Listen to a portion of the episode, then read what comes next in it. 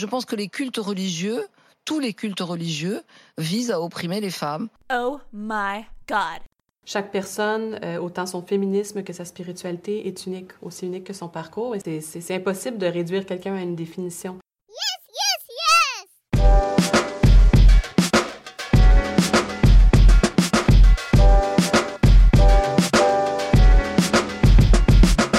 Dieu avec un E, le podcast féministe et croyant.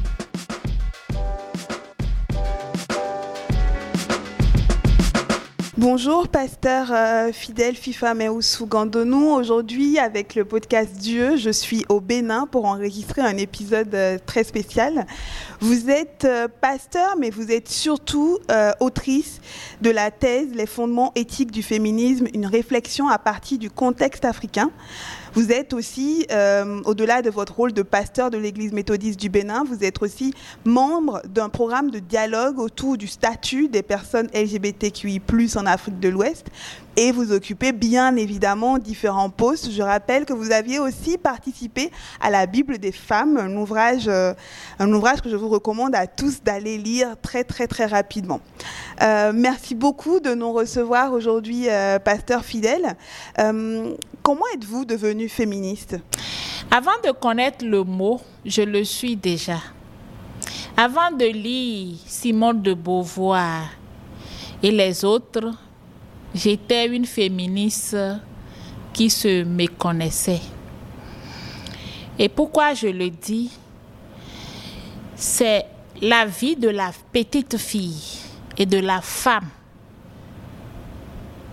qui m'a questionnée depuis mon enfance, où j'ai été élevée à partir de 10 ans par un oncle au milieu des garçons où je voyais que le traitement n'était pas le même. Et depuis ce temps, je me demandais pourquoi un traitement pareil. Parce que après tout, et la fille et le garçon sont des enfants et des êtres humains à part entière. Donc, ces questionnements m'ont poursuivi jusqu'à euh, après mon bac, où j'ai eu la grâce d'entrer à l'école de théologie, j'ai commencé mes études théologiques en 94 et j'avoue que ce questionnement s'est approfondi davantage. Parce que je me, je me suis rendu compte que l'expérience familiale L'expérience au sein de la société et dans les collèges, écoles et collèges, c'est la même au niveau même de, des institutions théologiques. Il n'y a pas de différence près. Et c'est là où j'ai commencé par réfléchir et au moment de soutenir mon mémoire de licence, j'ai fait une analyse sur le test qui parle de la soumission de la femme parce que c'est un test qui est partout, on en parle. Et quand une femme se dit tais-toi, la femme doit se soumettre. Donc ça m'a ça m'a fait un tic et je suis allée voir un peu ce que c'est. Je l'ai intitulé de la soumission à l'amour. Et j'ai souvent l'habitude de dire, il est facile de se soumettre, mais il est plus difficile d'aimer.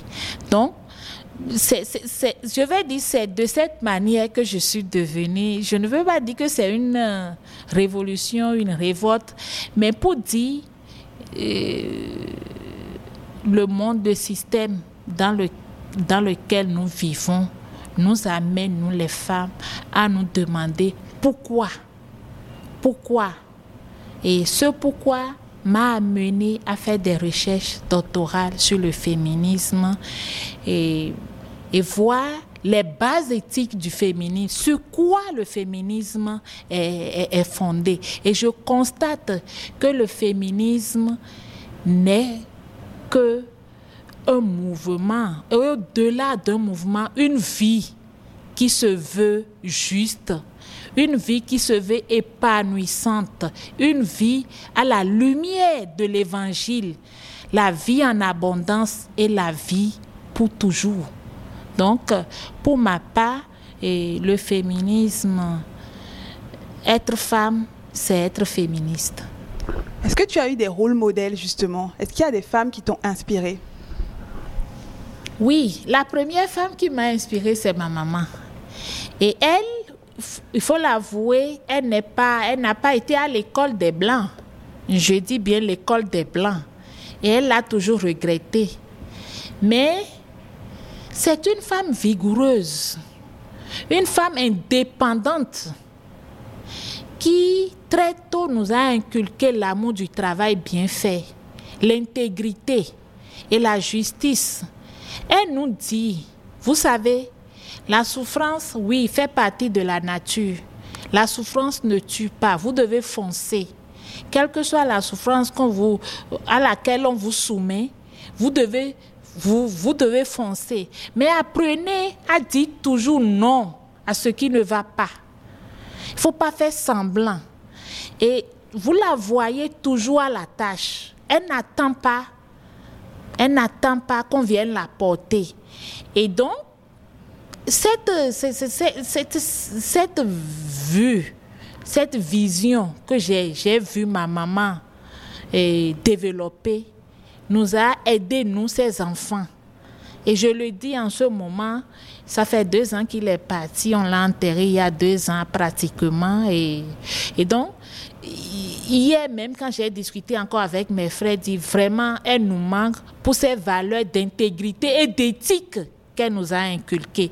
Donc, mon premier modèle féministe, c'est ma maman. Mais au-delà d'elle, il y a des femmes braves, mes enseignantes. Quand je les vois, la directrice de l'école primaire, quand c'est des femmes combattantes. Et, et à l'église aussi, j'ai vu des femmes battantes, mais je n'en ai pas vu de pasteur au, départ, avant de dire que je serais pasteur. Je n'en ai pas vu. Mais pour dire, ces femmes eh, m'ont inspiré, pas au féminisme, parce qu'elles n'aiment pas, elles ne se disaient pas féministes. Mais c'est leur vigueur, leur engouement à être indépendant, à porter leur nom et à se valoriser par ce qu'elles font, par leur travail. Et moi, je pense que c'est ça du féminisme. Ma maman, excusez-moi, quand je lui dis Madame Oussou, elle me dit non, je suis dessous. Donc, elle dit c'est son nom qu'elle porte. Mais celle-là n'a jamais mis pied à l'école. Pour dire, oh, aujourd'hui, quand tu es femme, quand tu dis, on dit non, tu fais du féminisme parce que tu refuses que tu ne veux pas porter le nom de ton mari. Ce n'est pas un refus, mais c'est pour dire que le nom, ça se porte vraiment. Mais quand on va se cacher sous un nom, finalement, on n'existe pas. Et donc, il y a beaucoup de nos mamans qui portent leur nom et qui refusent vous dire je suis la femme de, mais je suis née de. Et c'est ce nom. Jusqu'à sa mort, elle dit qu'elle est dessous et elle n'est pas la première. J'en connais d'autres comme ça. C'est déjà du féminisme. Mais nous n'avons pas un nom au Bénin pour dire le féminisme de manière. Je, je cherche encore ce nom, mais je ne l'ai pas trouvé. Donc j'ai des modèles. Comment se comprend le féminisme dans les églises en Afrique de l'Ouest? Il y a beaucoup de discours qui se basent sur les tests religieux et qui prônent la, soumission de la femme à l'homme. Comment se comprend le, féminisme dans les églises aujourd'hui ici en Afrique? Pour les églises, le féminisme est en contradiction. Le, la féministe est celle qui veut amener les femmes à la révolte. Et j'en suis l'une de celles qu'on étiquette de, de, cette manière. Mais je dis bien, j'endosse la responsabilité parce que c'est mal comprendre le féminisme. Et c'est pour cela que je dis, nous devons travailler à amener l'Église à comprendre ce que c'est que le féminisme. Et c'est, ça a été le but même de ma thèse. Montrer que le féminisme, au-delà de la malcompréhension que nous avons du féminisme, le féminisme a des bases éthiques et est justifié par l'évangile qui libère. Et donc, pour ma part, c'est une, comme on dit, mon peuple périt faute de connaissances.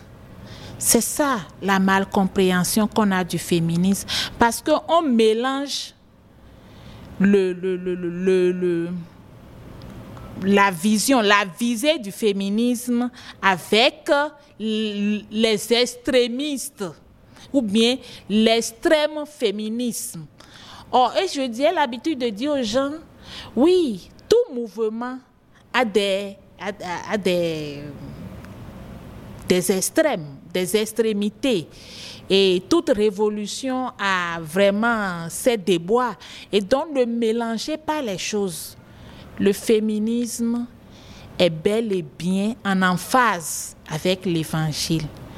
Et moi, je vais dire que au Bénin encore et dans nos églises, catholiques comme protestants, dans les églises évangéliques, ce n'est pas encore clair que le féminisme rime avec l'évangile. C'est à nous de faire comprendre cela et c'est à, cette tâche que je m'attelle pour pour clamer haut et fort que je suis féminisme. Je suis allée présenter mon livre Les fondements éthiques du féminisme à, à, à la euh, sur la chaîne Kalal. J'ai fait un, un lancement du livre et j'ai fait relayer sur toutes les chaînes. Mais ça ne suffit pas. Ça ne suffit pas. Parce que tout le monde me demande, mais ça, ça, pourquoi, pourquoi ça, pourquoi ça, à quoi ça sert? Je dis oui, vous ne comprenez pas. Et le problème que pose le féminisme, ce n'est pas le problème de la lutte entre l'homme et la femme. Ce n'est pas le problème du combat. Le féminisme n'est pas un combat contre l'homme en tant qu'image de Dieu. Mais c'est un combat contre le système. Le système accaparé par les hommes pour anéantir et nier l'image de Dieu en la femme. Et donc, pour ma part, c'est une ignorance de la part des hommes de dire que le féminisme est un combat contre les hommes. Alors, dans, un, dans une interview, tu faisais euh, un rapide historique du féminisme euh, chrétien, en tout cas religieux en Afrique. Tu parlais justement de la présence d'un féminisme qui était qualifié de laïque, qui est né euh, dans les années 1989 par... Merci Amba Odouyoye, tu en parlais. Est-ce que tu peux revenir brièvement sur cette histoire-là pour nous? Oui, le féminisme qui est né avec Amba Odouyoye, ce n'est pas un féminisme laïque, mais c'est un féminisme, c'est un féminisme, mais un féminisme, j'allais dire, religieux et chrétien. Parce que Merci Amba Odouyoye, elle est méthodiste, elle est méthodiste ghanéenne. Elle a travaillé au Conseil écuménique des églises. Et donc, c'est elle qui a mis sur pied le cercle qu'on a appelé cercle des théologiennes africaines engagées. Et c'est ce cercle qui réunit toutes les femmes théologiennes et non théologiennes, laïques comme pasteurs, autour de la réflexion sur la promotion de la femme et sur l'être de la femme. Et, et elle a basé, elle a basé cela sur l'écriture. Parce qu'elle a dit, nous devons raconter notre histoire par nous-mêmes. Les hommes ont assez parlé de la femme. Il faut que les femmes même parlent d'elles-mêmes à partir de, nos, de, nos, de notre histoire, à partir de nos traditions et comment nous concevons les Écritures. Et donc, cet espace, c'était un espace d'échange, d'écriture et de partage pour les femmes. Cet espace existe encore, mais malheureusement, le côté francophone biaise. Donc, c'est le féminisme religieux chrétien en Afrique qui est porté par le cercle des théologiennes africaines engagées avec la mère Messi Amba Odunyoye, à qui je rends un grand hommage. Cette question me semble importante parce qu'en général, quand on parle de féminisme, on pense qu'on a tout importé de l'extérieur, qu'on a tout importé de l'Occident, alors que merci, merci, elle nous montre que ça existait chez nous depuis très longtemps.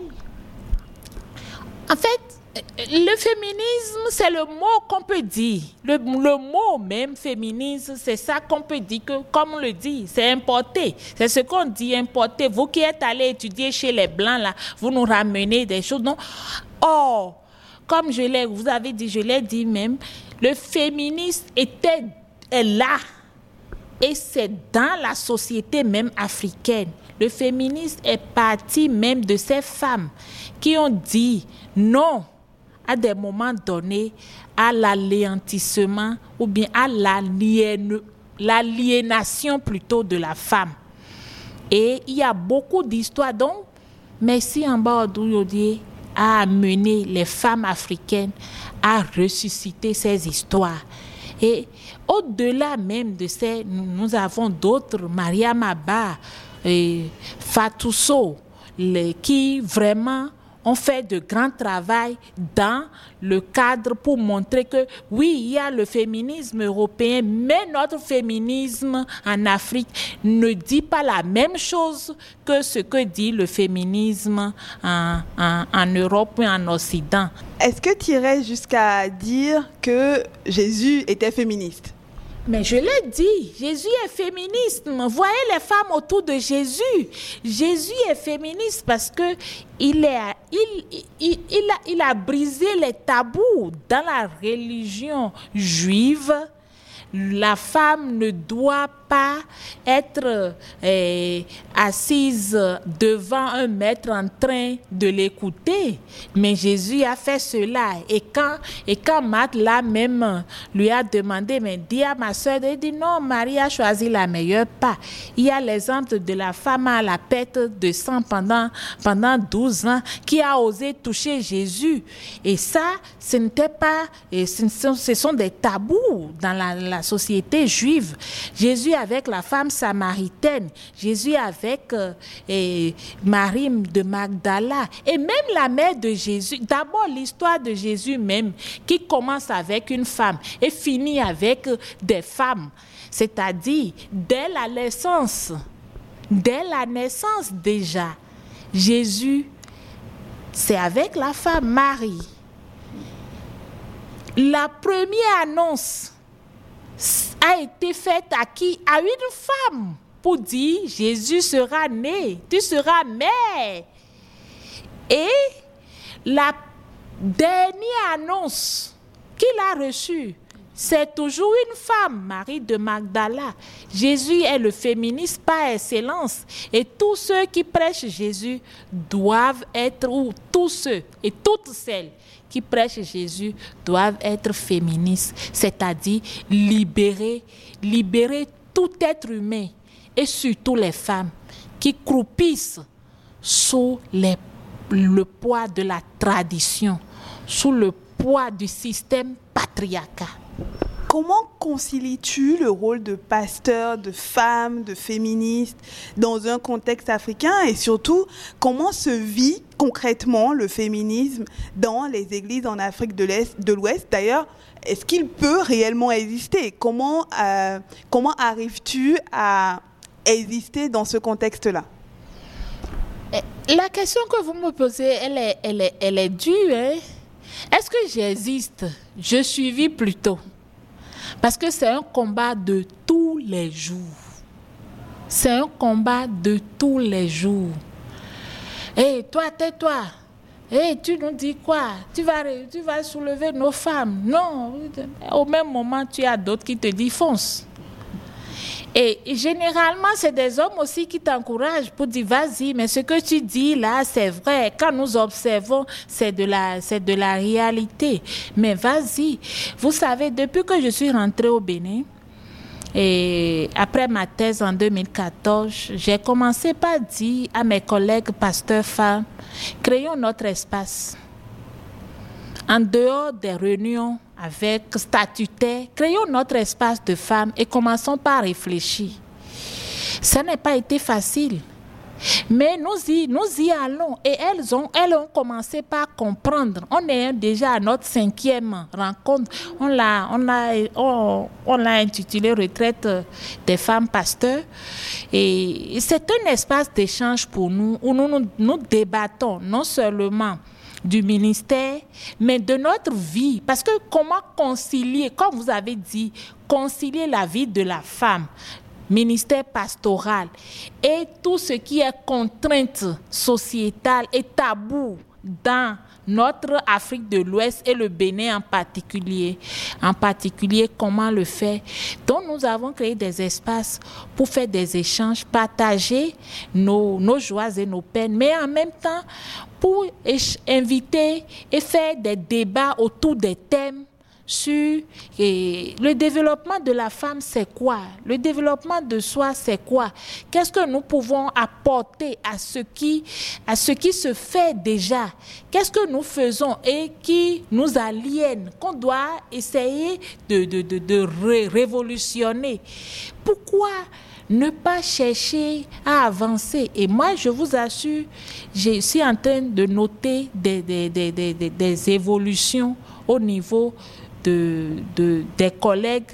Et, quand dernièrement j'ai dit, bon, vous allez changer de coordonnatrice, je suis maintenant, ils disent non, on doit continuer. Donc, pour vous dire, ce n'est pas facile, mais c'est pas le travail. Et le travail quotidien, le travail de, de le travail bien fait, et également par la posture, ta posture. Moi, j'ai dit, je, je, vous fais de, un peu de confidence. Mes premières années au ministère, je n'avais pas de modèle. Je n'avais pas de modèle. Et tu dois t'habiller comme les hommes en veste, tout, tout ça là.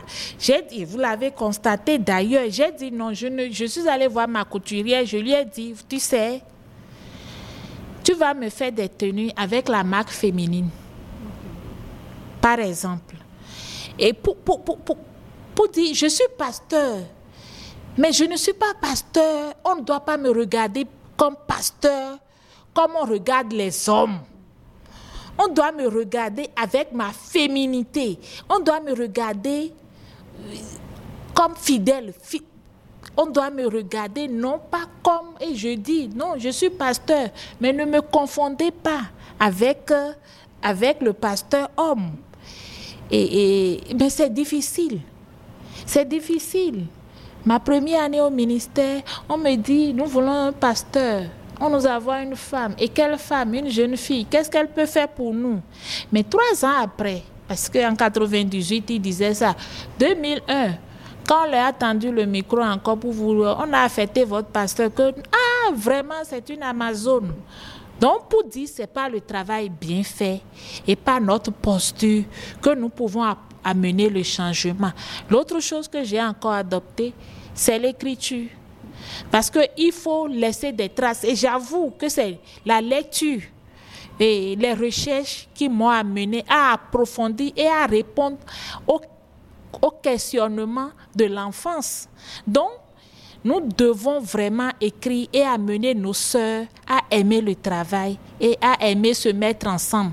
Parce que quoi? On a toujours mis dans notre tête que quand les femmes se mettent ensemble, ça ne marche pas. Et moi, j'ai dit, nous devons leur montrer que non, quand nous sommes ensemble, nous avançons. Effectivement, c'est ce qui se passe maintenant. Même dans mon bureau à Lomé, nous avons créé le groupe des femmes. On a appelé, parce que dans l'institution, il y a plusieurs, et plus, dans, dans, dans l'appartement où nous occupons, il y a plusieurs institutions. Et nous avons mis sur pied le groupe des femmes qu'on a appelé Atin Women. Donc, pour dire, les femmes, il faudrait aussi que nous puissions nous puissions changer cette mentalité qui dit, qui dit que quand les femmes se mettent ensemble, c'est pour gâter. Non, les femmes ne se mettent pas ensemble pour gâter. La, la, la femme qui est porteuse de vie ne vient pas gâter. Donc, il faudrait qu'on change cette mentalité. Et d'abord, commencer par changer cette mentalité au niveau des femmes elles-mêmes. Parce qu'on a passé beaucoup de temps à nous, ingul nous inculquer cette mentalité et c'est devenu ça va de soi. Quand tu parles, c'est comme ça, a été toujours comme ça. Ça a été toujours comme ça. Ce qui a été toujours comme ça, est-ce que c'est ce qui est bien?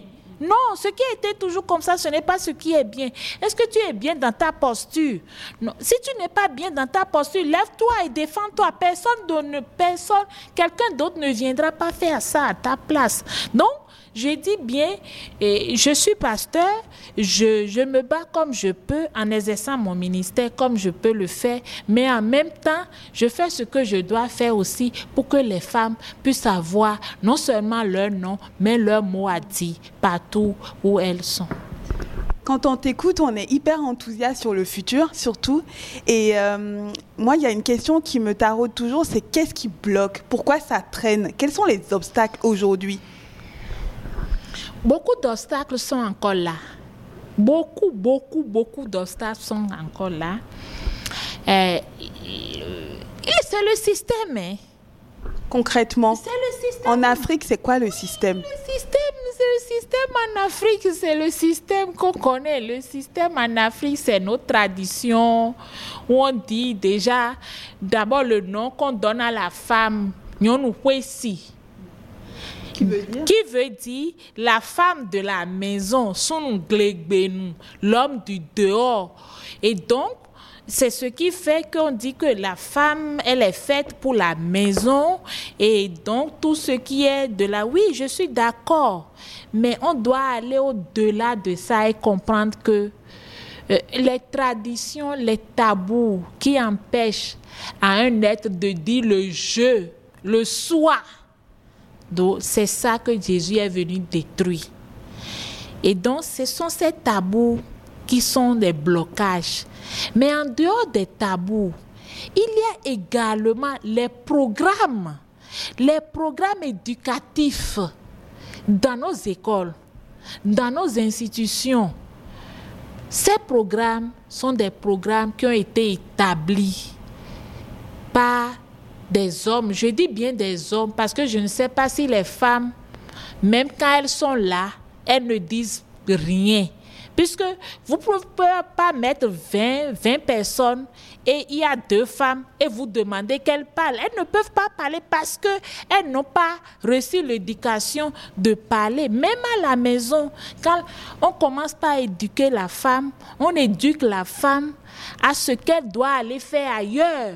On ne l'éduque pas pour être responsable, pour être leader. Et donc, pour être femme leader, c'est difficile. Donc, ce sont ces tabous-là qu'on doit vraiment eh, casser. Mais ce n'est pas facile, puisque c'est des, siècles, c'est des siècles de, je vais dire, d'éducation. Et ça ne peut pas venir tout de suite. D'ailleurs, même, pour que la femme et, droit à la citoyenneté, ça a été un, grand, un grand combat, une grande lutte. Donc moi je dis, tant qu'il y a encore une femme qui est violée, violentée, aliénée, le féminisme existera et existera toujours. On va finir par tes actions concrètes pour justement euh, agir contre le système. Tu as décidé de créer une association. Peux-tu nous en parler et nous dire comment est-ce qu'elle est accueillie euh, aujourd'hui au Bénin? Oui, j'ai créé une association dénommée Déborah. Pourquoi Déborah? D'abord, Déborah, parce que quand je lis bien la Bible, et souvent, généralement, ces femmes-là, on ne les... On, ne les exhibe pas. Quand on parle des, figures de femmes dans la Bible, on préfère prendre des femmes euh, qui, euh, qui ne sont pas trop leaders pour nous donner des exemples ou des femmes qui ont, par exemple la femme de Analias, pour dire des femmes qui ont posé de mauvais actes. C'est souvent ça qu'on sort. Mais Déborah, Quand vous la, elle est juge, prophétesse, et elle a régné pendant des années, 40 même. Et c'est une femme mariée. Dans notre société, on met dans la tête des femmes mariées que vous ne pouvez pas évoluer et vous ne pouvez rien faire. En même temps, on met dans la, femme, dans la tête des jeunes filles, quand elles sont en train d'étudier, si tu ne vas pas vite te marier, toi tu ne peux plus évoluer, tu ne peux plus rien faire. Et donc on met le mariage pour bloquer tout. Et finalement, la femme se, se, se cantonne sur ça. Non, le mariage, la maternité n'est pas un blocage pour être leader et pour être leader dans la société et être utile à sa nation. Et donc c'est pour cela j'ai on a on a, on, a, créé notre association appelée Deborah pour vraiment faire la promotion du leadership féminin pour que la femme soit capable à côté de l'homme, avec ses compétences, participer pleinement à la vie de la société, en passant par l'Église d'ailleurs, parce que d'abord je suis, je suis à l'Église. Donc nos mouvements, nos actions, c'est des actions de mobilisation, de sensibilisation, de formation et en même temps d'accompagnement.